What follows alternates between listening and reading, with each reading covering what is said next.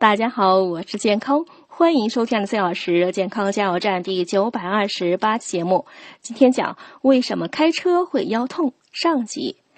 长期开车的人会感觉腰酸背痛，这是因为汽车在行进中，发电机和路面的颠簸对驾驶员座椅产生小于五十赫兹的低频振动。人体器官本来就存在固有振动，而腰椎的固有振动频率正好处在低频振动范围内。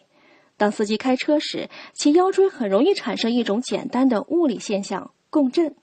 共振的结果是使作用在脊柱的振动量增大，从而加大了对脊柱的伤害。振动持续的压缩与拉伸脊柱，不仅使人疲劳，同时会造成关节和软骨等组织的损伤，加速椎间盘的退行性改变，并使腰椎两旁的肌肉群处于高度紧张状态，使司机容易腰酸背痛。